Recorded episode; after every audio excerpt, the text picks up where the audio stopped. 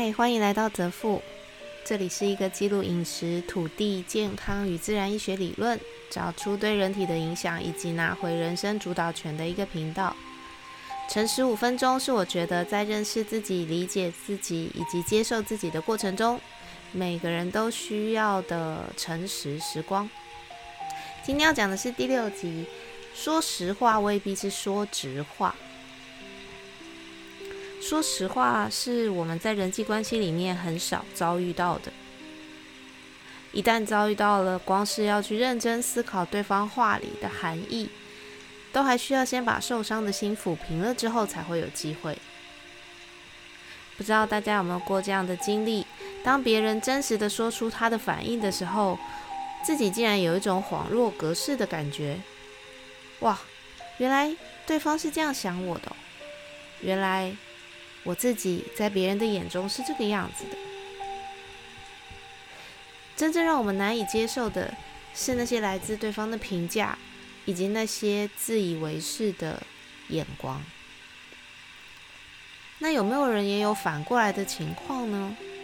就是当自己觉得，哎，我好像需要说出实话的时候，在那个当下，选择把实话变成善意的谎言的人有多少？以及后悔自己没有说出实话的那样子的比例的人又有多少呢？我们为什么没有办法真实表达自己的心意？可能多半还是与来自还是来自于他人的评价。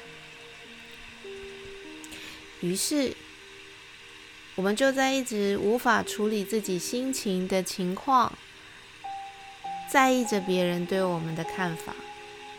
然后羡慕又讨厌着那些可以说实话、做自己的人，把做自己这件事情好像变成只有某些人才能够拥有的特权。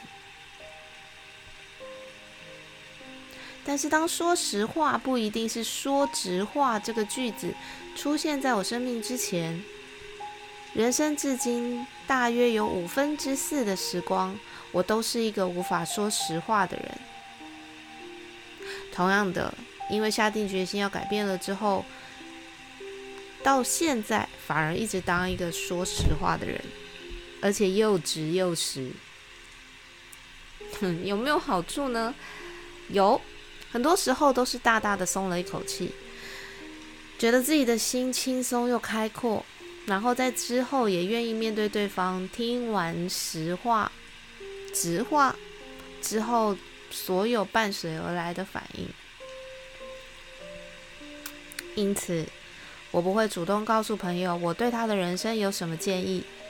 关于这点，我都采完全尊重跟放飞的态度。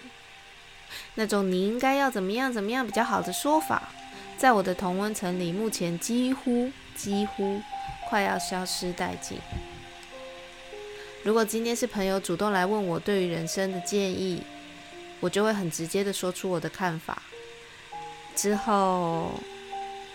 或许会有一小段炸掉的时光，一直到说实话未必是说直话这句话出现之前，或许我单纯表达的是我对于对方困难的主要看法与建议，但因为这些来自于从我立场对朋友的了解，因此那些不掺杂任何感情情绪的诉说。终究是很难一开始就进入朋友的心里。可是，我本来就没有为了要让他听进去而表达。他的人生不会因为我好好表达或是很直言的表达，就能够马上做出改变。而那些改变得来自于他自己。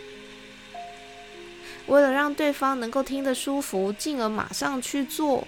或是能够听进去、听得懂，然后做出改变的行为，这些想法不会出现在我的世界里面，也导致很多时候来找我的朋友，其实都已经是到了不得不的时候才会来。